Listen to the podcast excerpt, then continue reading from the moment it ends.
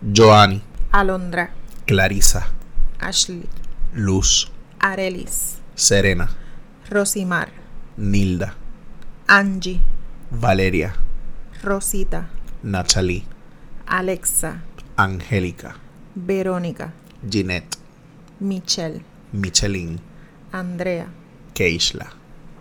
Estos nombres son nombres reales de mujeres asesinadas por la violencia machista en Puerto Rico. Existen otras que no han sido identificadas y otras que quizás no tenemos sus nombres. Hoy, en este episodio, queremos honrar la vida de esas mujeres y recordar Sí, ponerle un nombre. Cada uno de nosotros y nosotras sepa quiénes eran. Es importante que a pesar de que ya no están con nosotros, que sepamos que su vida tuvo valor, importancia y que sus nombres los recordemos para seguir luchando por ellas. Hoy en un poco de todo estaremos hablando y poniendo en contexto la violencia machista que nos ha robado la vida de estas mujeres. Y de muchas más. Y de muchas más. Estamos comprometidos, Rosa y yo, con erradicar la violencia machista, con educar, educarnos, continuar hablando de este tema que nos parece importante y que hoy cobra mayor vigencia, mayor relevancia. Como todos saben, estas semanas han sido muy violentas en Puerto Rico, sobre todo con el asesinato más reciente de Andrea y Keishla, que son quizás las últimas víctimas conocidas Conocida. de, de este mal, de la Documentada. violencia documentada, de la violencia... eh, podemos hablar de violencia doméstica, de violencia de género, y, y- y sabemos que es violencia machista. Como hombre me siento muy comprometido y frustrado con, con este tema. Y ya más adelante, ¿verdad? Voy a hablar un poco sobre esto. Sí, yo, yo creo que como seres humanos estos días han sido como bien duros, bien frustrantes, bien de todo, de todo, Pedro, porque ver, ver, ver todo lo que ha ocurrido y sobre todo cómo, cómo mucha gente interpreta lo que ha ocurrido, cómo los medios interpretan lo que ha ocurrido, eh, definitivamente ha sido como bien difícil de, de manejar. Así que, ¿verdad? Queremos ser, eh, hablar del tema responsablemente. No hubiésemos querido tener que hacerlo, ¿verdad? Nues- Nuestro interés siempre es educar y siempre y estamos comprometidos con el tema, pero no hubiésemos querido tener que hacer un, un episodio de esto porque, porque lo estamos haciendo porque vemos que, que no importa cuánto hablemos. Siempre, siempre pasa algo, mano. Siempre pasa algo que prueba que, que hay que seguir profundizando, que hay que seguir educando, que hay que, que no importa cuántas veces lo digamos en el, en el podcast, en nuestros trabajos, en, en nuestras instancias, en nuestros ambientes, hay que continuar haciéndolo. Hay que continuar No nos haciéndolo. podemos cansar. Definitivo. Hay que continuar hablando y hay que continuar diseminando, ¿verdad? La información. Eh, cuando ocurrió el, el evento con, con Cage, la verdad, ese día que estuvimos todos pegados a la prensa, a la, a la televisión, a la radio, yo pues hice un escrito, ¿verdad? En, en mis redes y, y un poco como para descargar todo ese coraje, esa tristeza que, que tenía. Y parte de lo que yo escribí decía pues que el sistema falla, que fallamos todos, que falla la iglesia, que falla la escuela, que fallamos como, como seres humanos porque en muchas ocasiones no le damos la importancia que merece el tema, nos hacemos oídos sordos, nos hacemos los ciegos, nos callamos. Y en mi caso como hombre, que aunque soy un hombre gay, sigo teniendo privilegios como hombre. Y, y a veces me niego y me rejode tener estos privilegios, tú sabes, eh, porque la enseñanza que hemos tenido, que he tenido sobre lo que es ser hombre, sobre lo que implica y, y el sentirse poderoso por encima de una mujer, me rejode, me rejode mucho. Y lo compartí y es curioso porque la publicación obtuvo muchos likes. Yo no la hice por los likes, pero, pero resalta a mi vista que, que si vamos a poner un número 100, pues 98 eran de mujeres. Que ningún varón saca la cara y, y dice le voy a dar like y lo voy a compartir porque a mí también me, me, me jode. me jode, tú sabes. Y los pocos que lo hicieron eran gay. Y entonces me rejode más. Tú sabes, porque los heterosexuales, vamos, no quiero hacer la diferencia de heterosexuales o gay, pero, pero también resalta la vista, tú sabes.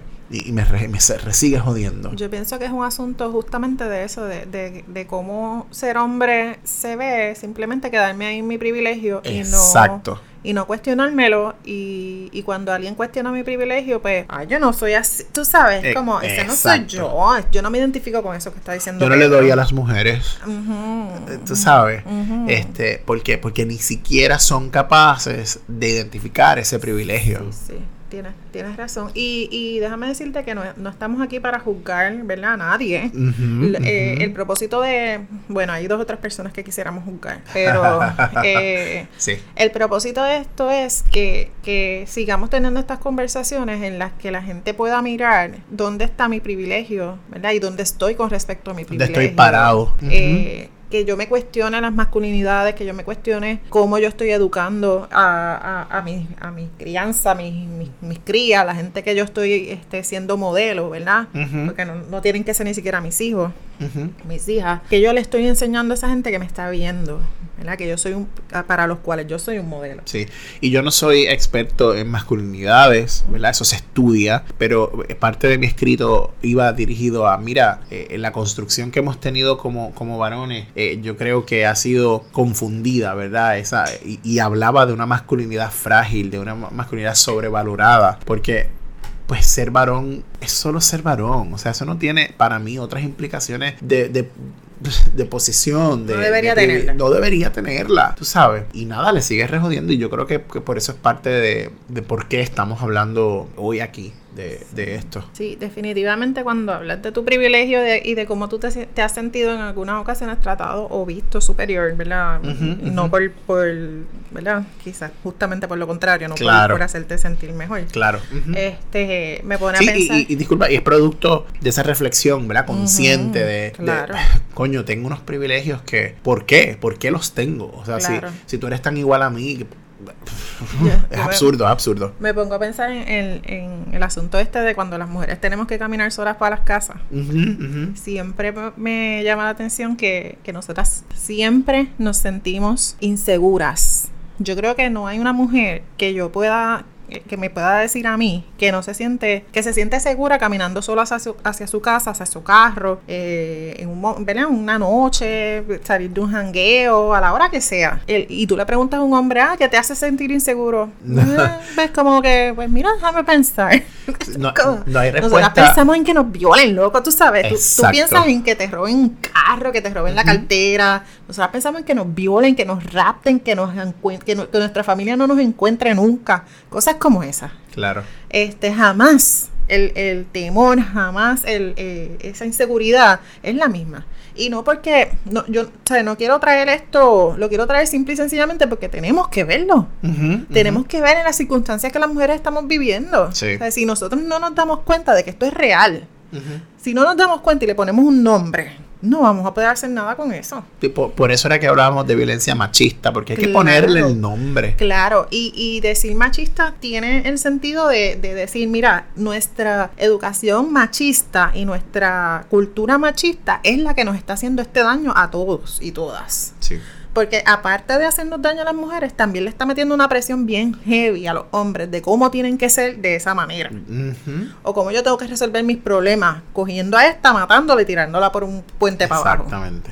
Pegándole fuego y dejándola tirar. Ah, Ahí está el resultado de los hombres no lloran, los hombres, los hombres son lógicos y no emocionales, Claro. eh, los hombres se comportan de esta o determinada manera. Claro, claro. Y, Ah. y es más fácil pues hacer ese tipo de cosas antes de buscar ayuda y decir, mira, yo me estoy sintiendo de esta manera porque mi pareja ya no quiere estar conmigo. Reconocerlo, seguro. Mi pareja no quiere estar conmigo y yo siento que yo quiero estar con ella para siempre. Sí, yo tenía una conversación en estos días con, con una persona que decía, pero es que en el caso de, de Keishla, ella decía, pero es que la mamá se lo dijo, eh, ten cuidado, porque ella no fue acompañada. Ella tenía que ir acompañada, ella no podía ir sola. Si hubiese sido un hombre. y- exacto, y yo le decía, pero es que ¿por qué tenía que ir acompañada? O sea, ella podía ir sola. Él es el que no tenía que matarla a punto y se acabó. Sí, porque, porque rápido ponemos el, la, la responsabilidad en la víctima, que no, Siempre fue, se la no tuvo juicio, no, no fue suficientemente alerta, no estuvo suficientemente pendiente, no estaba bien vestida, este, salió muy tarde, estaba borracha cruzando la calle, como la mujer esta que atropellaron porque venía jangueando para su casa. Sí. Este, se me olvida el nombre desafortunadamente. Siempre la víctima va a cargar el juicio y nuestra, el juicio de nuestra, de, de nuestra percepción de cómo debió haber sido. Claro. ¿verdad? Y me incluyo. Sí, porque, porque sobre todo con este asunto de las redes sociales, y yo lo hemos mencionado en otras ocasiones, Mm, Le dedicamos te- un te- episodio. tengo a los cojones, porque, porque de- lo tengo que decir de esa manera, detrás de un de una pantalla, Ujú. de, de un teléfono, de una computadora, de juzgar, de pasar juicio y desde una doble moral. Yo a veces dejo de, ver las cosas. En otras ocasiones conscientemente digo, tengo que verlo porque es que yo no me puedo desvincular de lo que está pasando. Tú sabes, no es que me voy a someter ahí, voy a estar sufriendo, pero yo tengo que ver qué es lo que está pasando y yo tengo que emitir mi, mi, opinión también en algún momento. Pero me, me, sorprende cómo de pronto empiezan a circular audios de gente. Porque ella dijo esto, porque ella dijo lo otro. Bueno, este, con esta muchacha que Isla empezaron a circular un video de cómo ella fue y amenazó, dijo esto, aquello, lo otro. Y mira, jamás, jamás yo pensaría que ningún ser humano fuera capaz de ir y matar a esa muchacha por eso, jamás. Yo, en todo caso, llamo a la policía. Mira, esta muchacha vino aquí, me está provocando, está haciendo esto, miren a ver lo que va a hacer. Y ella que se resuelva, ¿verdad? Con Si es que verdaderamente me está alterando mi paz. Sí, sí, sí. ¿Verdad? No, no es ir y buscar a alguien que la mate y la tire por ahí. Tú sabes, como que el, el, el, sentido común se ve nublado por, por este asunto de, de mi masculinidad, mi macharranería. Yo tengo que ser este que resuelve todo este problema. Yo no puedo bregar con eso. Yo no voy a tener ese hijo. Se acabó. Se acabó. Sí, no, y ese asunto de, de tener hijos, ¿verdad? Ese ha sido otro tema, otra discusión que, se ha levantado. bien brutal. De todo, he leído yo sin querer, queriendo y sin querer. Quiero ahora que un poco hablemos sobre lo que pasó con la prensa. Yo creo que debemos poner esto en perspectiva, en contexto. Eh, estuvimos pegados viernes, sábado, domingo a las noticias y ha habido mucho, mucha crítica, ha habido mucho señalamiento en cuanto a hasta dónde debe llegar la prensa, hasta, hasta dónde debe cubrir la prensa, la situación. Y yo creo que, que, también es parte del problema este asunto. Sí, yo, yo, no, yo no soy experta en asuntos de prensa, pero de pronto yo vi, ¿verdad? desafortunadamente en casa estaba mi compañero y estaba pegado al televisor y yo trabajo en el área donde está el cerca del televisor, así que prácticamente pues, pues estaba eh, pendiente al asunto mientras estaba en mi trabajo. Y yo pensaba, si yo fuera la, la mamá que está ahí sentada hoy y mi hija no está, aparte de que yo quisiera quemar el mundo para que aparezca mi hija, yo no quisiera tener a la gente de la prensa cada vez que yo recibo un mensaje, una llamada, cada vez que, que me siento vulnerable, triste por cualquier cosa, que ellos estén ahí con la cámara prendida, el foco encendido y el micrófono en mi cara tú sabes, como hasta qué punto tú tienes que traspasar la, intimidad de, esa gente que están pasando por un momento tan doloroso para, yo pienso que probablemente para tener ratings en tu noticia. Sí, yo creo que es el, el, pensamiento principal que todos tenemos, ¿verdad? Lo están haciendo por rating, por, por, por, tener la noticia primero. Nosotros no somos expertos en el área de comunicación, no somos expertos en el área de periodismo, ni mucho menos. Nosotros nos dimos a la tarea de conversar un poco con una periodista. La verdad es que no quisiera dar su nombre, pues porque ella me hizo unas expresiones, pues no sé cómo tomarlo, ¿verdad? Quiero guardar su, su, su confidencialidad. Ella, ella, su opinión, ella me dice, mira, la prensa falló ella me dice, la prensa falló en varios asuntos y me explica, y yo creo que la explicación me hizo todo el sentido. Ella, ella me dice, mira, cuando vamos a cubrir un caso, sobre todo de violencia machista, donde hay un cadáver en este caso, hay una persona, hay una mujer asesinada, lo primero que tenemos que hacer es enmarcar la situación en los derechos humanos. ¿Y qué ocurre? El primero, pues es la dignidad, la dignidad humana. Y ella me pone en contexto y me dice, ¿por qué es que está la dignidad humana primero que incluso el derecho a la vida? Porque más allá de la vida, aún en la muerte, el, ser humano merece dignidad. Y entonces este asunto que hemos hablado sobre el cuerpo lo hallaron, aún sin saber quién era, ya exponemos la foto del cuerpo, identificamos casi por la ropa. Entonces, ¿dónde está el cuidado en ese sentido? Y en ese, en ese. Y nos prestamos como audiencia para eso. Por a reproducir el, el, asunto. Por supuesto. Y en ese sentido, pues se viola, se viola la, ese derecho ¿verdad? A la, a la, dignidad humana. Así es que ella me dice, mira, yo sí entiendo que, que, que la prensa en ese eh, falló, que la prensa falló. Ella me explica también que queda del periodista, aun cuando la familia te dice, sí, vengan, entren, queda del periodista el decir hasta dónde llego, hasta dónde tengo una cobertura. Mi ética, hasta dónde debería llegar. Claro, cuando se convierte en una cobertura excesiva, no digna.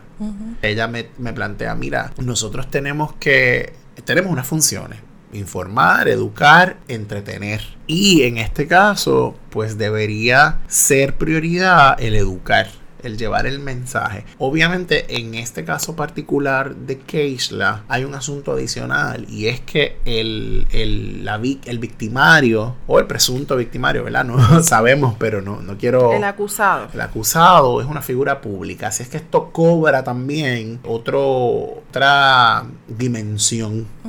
Y queda del periodista. y yo le veo el valor a lo que ellos hicieron.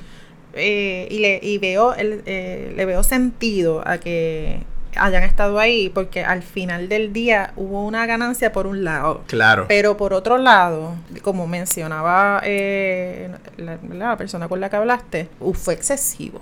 fue excesivo debió haber un límite. En algún momento ellos debieron darse cuenta y decir, esto es suficiente para lo que queremos lograr, que es que esta muchacha aparezca, para apoyar a esta familia a, recuperar a su hija. Después de un... Eh, bueno, hubo momentos en que incluso cuando entró el hermano, que ese fue un momento como bien, bien, intenso, que yo dije, este, este muchacho los va a sacar de ahí.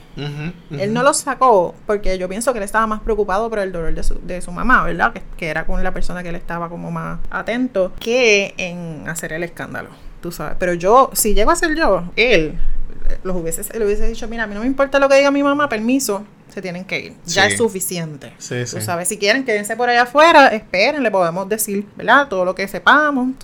no, es no, no, fue apropiado desde mi punto de vista. Sí, y yo creo que también pues cada persona va a reaccionar diferente, ¿verdad? Claro, claro. Como, como parte de... Eh, mira, retomando lo que, lo que decía la persona, la periodista, ese rol de educador que tiene o que debe tener el periodista, la, redundancia, debe ir más allá cuando ella dice, mira, aun cuando hay una persona muerta, hay una víctima, hay otras mujeres que me están escuchando, que me están viendo, que están poniendo atención a lo que yo como periodista estoy diciendo. Y entonces ese es el momento de abrir el espacio para educar, ¿verdad? Porque, porque inevitablemente hay unas conversaciones que se abren en ese momento. Entonces si yo estoy viendo como mujer en este caso, que tú estás dándole este tratamiento a esta noticia, que para colmo hay una mujer asesinada, pues entonces, ¿qué va a pasar conmigo también? Sí, revictimiza. Eh, revictimiza. 20 cosas. Exactamente. Este, y en vez de tener un, eh, eh, una ganancia para esas mujeres y esas otras personas que son sobrevivientes quizás de algún evento parecido o igual o peor, ¿verdad? Eh, se pueden sentir tan revictimizadas también. Este, y, y, a lo mejor una mujer que, se, que esté pasando por una situación de violencia ni siquiera se atreve a hablar del asunto. Claro. Este, así que, que, como ya mencionaba, debe ser el espacio para empoderar y para dejarles saber que estamos con ellas. que, podemos hacer algo por ellas para que no tengan que pasar por esto. No más. Mira, y, también queremos, quiero, nosotros backstage, siempre uso esta palabra backstage, ¿no? Eh, hemos hablado sobre experiencias que hemos tenido muy personales. Yo creo que, que podemos traerlas para, para como poner en, seguir poniendo en contexto la, la situación. Me río, pero cuando pasó no me reí. Claro, lo, sé. Quería compartir con ustedes para, para que vean el nivel de, de importancia que tiene el tema. Claro. Eh, hace unos días, como un mes, mes y medio. Un poco más, un poco menos. Yo tengo una amiga que trabaja en la calle, en una, una organización, pero trabaja gran parte del tiempo en la calle. Pero yo no sé dónde está. Yo sé que está en la calle, que puede estar aquí, puede estar allá, pero pues no sé dónde está. De pronto yo estoy en mi casa trabajando y recibo un mensaje de su celular por texto con una ubicación en adjuntas. Y yo abro el mensaje y le, le, envío un signo de interrogación porque el mensaje llegó solamente esa ubicación. Cuando no me contesta, me pongo a mirar la ubicación y entonces empiezo a, a, mi mente empezó a imaginarse todos los escenarios del mundo. Me da con poner, tú sabes que cuando tú abres la ubicación te salen como las callecitas así solas y me da con ponerlo el satélite. Sí. Que te permite ver el lugar. Claro. Eh, como casi en vivo. de exacto. Ajá. Cuando yo abro eso es un monte. No había ni una casa, no había nada. Era un monte. Sí, lo que se ve era verde. Verde. E inmediatamente después yo sentí que me faltaba la vida. Le escribo, le escribo, no me contesta. Y le escribo a otra amiga que de hecho cuando lo escuche se va a reír. y digo, mira, yo no quiero preocupar a la familia de, esta persona que tú me recomiendas. Y me dice, yo la voy a llamar también. Le, le, le comento a mi compañero. Y mi compañero me dice, dame el número que yo la voy a llamar ahora. Así que estuvimos los tres, Alex y esta otra amiga y yo empezamos a llamar y llama, llama, llama y no contesta. Como media hora después, yo recibo una llamada a ese teléfono, así que yo inmediatamente cojo el teléfono y escucho la voz de ella. Y cuando yo escuché su voz, yo sentí alivio, como si el aire hubiese vuelto a entrar a mi vida. Claro. Y empecé a llorar como si me hubiesen dado una pela. Y ella me dice, ¿te pasa algo? Y yo le digo, no, no te preocupes, estoy bien, pero, pero llorando de que yo no podía ni hablar. Este, y es el, el pensar que yo no iba a poder recuperar a mi amiga. Claro. Eh, no, no, yo no quiero hacerte ni todos los cuentos de todo lo que yo me imaginé que pudiera estar pasando en ese momento. Y, y fue cuestión de media hora quizás, tú sabes, como que ya yo me estaba imaginando toda la cena de ir a juntas a encontrarme el cuerpo de, de tú sabes, como, ¿por qué tenemos que vivir así? Porque tenemos que vivir con ese miedo. Eh, es horrible. Yo no me quiero imaginar el día que mi hija no me contesta el teléfono y me haga una cosa como esa. ¿Me entiendes? Como que, ¿por qué? Y no es justo tener que vivir así. No lo es. ¿Verdad? Ahorita tú mencionabas que el varón no tiene ese miedo quizás de cruzar una calle, de pasar por un lugar. Y yo no quiero que vivan con miedo tampoco. yo quiero que todos y todas claro. podamos tener la misma tranquilidad. Que mi preocupación sea como que, ay, me pueden robar el carro. ¿Ves? Pues me pueden robar el carro. Sí. Porque no podemos evitar que haya ¿verdad? cierto grado de, criminalidad. Pero que no sea que me va a encontrar una zanja muerta envuelta en una bolsa negra. ¿Me entiendes? yo, yo pienso que ya es hora de que hagamos algo. Que empecemos donde tenemos que empezar. Ya es hora, ya es hora. Yo tengo otra historia y no es así tan tan difícil como yo sé que, que la viviste. Yo también conozco a la persona, ¿verdad? Eh, y, te conté. Y, me llamaste ese día histérica. Eh, ahora no se ríe, ¿verdad? En el momento no fue nada gracioso. Eh, yo tengo otra amiga, bueno, es una amiga en común, es nuestra, que recientemente está conociendo una persona y ha salido con la persona, pero cada vez que sale con la persona, o sobre todo esas primeras veces, pues me envía el location, voy a estar aquí. Y yo estoy segura que él no tiene eh, que enviarle location a nadie. Exactamente, ese es el punto porque ella se siente de alguna manera tranquila, porque ella se siente de alguna manera, pues, pues si me pasa algo van a llegar, van a saber quizás dónde estoy, porque, porque van a ver el location en vivo, ¿no? Y eso es una herramienta súper valiosa que, que, que, en este sentido tiene. Pero pues yo, a mí me frustra. Es como, ¿por qué tiene que enviarme lo que he dicho? O sea, yo no quiero que ella viva así. Y yo estoy dispuesto y yo le digo, yo, yo le caigo a donde sea que tú estés, inmediatamente si, si yo sé que pasa algo. Pero, pero no merecemos, ni hombres ni mujeres, tener que vivir de esta manera. y ahora que dijiste amiga, en estos días una amiga también estaba revelando públicamente el nombre de su agresor y porque, porque yo le veo todo el sentido y todo el valor a que la mujer se sienta completamente empoderada después. Déjame hacer una pausa, Rosa. Yo sé del caso que vas a hablar. Yo creo que ya nos escucha. Y si no nos escucha, yo le voy a dejar saber que escucha este episodio. eh, nos ha escuchado. Y tú sabes quién eres. Recientemente lo publicaste en tu Facebook. Estamos contigo. Quiero que lo sepas, ¿verdad? Estamos, yo te creo, eh, mija. Yo te creo, estamos contigo. Sí, eh, y, y yo pienso que, que para que una persona se pare en la posición que ella se puso y nombre a la persona, más estando, ¿verdad?, en, eh, vulnerabilizándose aún más después de todo lo que pasó, tiene un valor bien cabrón para mí. Porque tiene que ser, ¿verdad?, tiene que haber como toda una reflexión bien brutal de, de, todo lo que puede pasar si yo hago esto. Y aún así, yo lo voy a hacer porque yo no quiero que otra mujer pase por lo que yo pasé. Pues esta persona trae el asunto, lo hace público y lo primero que recibe es cuestionamientos de parte de un aliado supuestamente. Entre comillas. De un aliado del feminismo, que le empieza a decir que si ella tiene pruebas. De lo que está diciendo. De lo que está diciendo. Tú sabes, como que después de que ya yo hice todo mi proceso de reflexión y salgo y digo. Y tengo los cojones, los ovarios, para decirlo públicamente. Tú me vas a venir a cuestionar que si yo tengo evidencia. ¿Tú crees que yo... Que, alguien pensará, yo pienso que la gente es como, ¿cómo es posible que tú te pares ahí, que tú te pares ahí a cuestionarme a mí cuando yo me estoy poniendo en el spot, amigo, yo estoy sacando todo mi coraje para decir que este tipo me hizo esto, esto, esto. Oye, y que, y que en el proceso encuentra otra mujer, otras mujeres que también se identifican que se identifican porque lo habían pasado con él mismo. Y este tipo que le cuestiona, como tú bien dices, no tan solo le está No. pidiendo pruebas, le está explicando. Ajá. el ¿Cómo tienes que hacerlo? No, pero es que tú lo tienes que hacer de esta manera si lo vas a hacer. Pero Pero, es que ten si tú tienes evidencia, lo que tenías que hacer era ponerle una denuncia. No tú le pusiste una denuncia. Como si ella no supiera. Exacto. Tú sabes. Porque ella es bruta. ella es morona y no sabe. Entonces tiene que venir él, que no sabe nada de violencia, aparentemente, a decirle cómo es que se hacen las cosas. Eso que tú hiciste no está bien. ¿Por qué no vas donde el tipo que es el violento y le dice eso que tú hiciste? No está bien. Exactamente. No es a ella que le tienes que cuestionar. Mira, eh, la verdad de, de todo esto es que el porciento de querellas de violencia doméstica que son fake, que son un invento, es un porciento como de 4 o 2, una cosa así bien ridícula.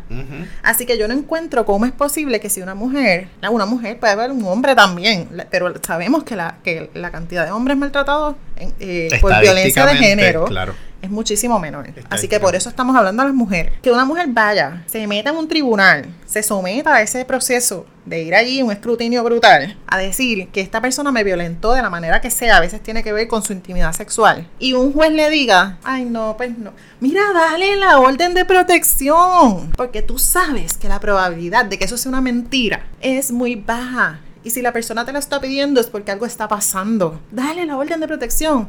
Después habrá una vista. Y en la vista, pues, se, ¿verdad? se verán evidencias, se verá esto, aquello, lo otro. Dale la orden de protección, no perdemos nada. Podemos perder una mujer, Claro. podemos Y- perder una vida o más. Y hay mucha gente que dice, ah, pero es que la orden de protección no la va a salvar, eso es un papel. Sí, es un papel, pero se ha comprobado que también salva vidas porque es un disuasivo. Eh, La orden no va a ir a apresar al tipo, ni, pero es un disuasivo. Claro que lo es. Y es una herramienta valiosa Mira. que tiene todo ser humano, que tiene los hombres y las mujeres. En este caso, las mujeres. Entre las cosas que podemos hacer para apoyar a las víctimas, aparte de dejar de cuestionarles por qué dicen esto, aquello, lo otro, es también acompañarlas en estos procesos. De pronto nosotros tenemos una amiga a la cual yo acompañé al tribunal a solicitar una orden de protección. Y eso es algo que no me toma, a lo mejor que tres, cuatro horas de mi vida. Acompáñala, acompáñala, déjale saber que estás con ella. Nosotros hemos tenido, ¿verdad? Organizamos planes entre nosotros para cuidar a alguien. De- déjale saber que está. No importa cuántas veces la persona vuelva, porque sabemos que el ciclo de violencia doméstica implica que la persona probablemente va a regresar con el agresor en algún momento. Cuantas veces sea, esté disponible. Lo hablamos la otra vez, ¿no? Tenemos que desarrollar estrategias para cuidar a nuestra gente. Aunque no estemos de acuerdo, aunque en ese momento digamos, por muchacha, sal de ahí, pero esto, tenemos que estar ahí. Porque no entendemos lo que está Por- pasando. exacto, No entendemos lo que está pasando y si no lo entendemos, no lo cuestionamos. Y, y está claro que en esa rueda de poder y control y que en ese ciclo de violencia, mira gente, es difícil. Claro. Hay que entenderlo porque es, es complejo salir de ahí. No podemos desde lejitos, desde acá, desde las gradas, decir, ay, pero muchacha, vete y denúncialo.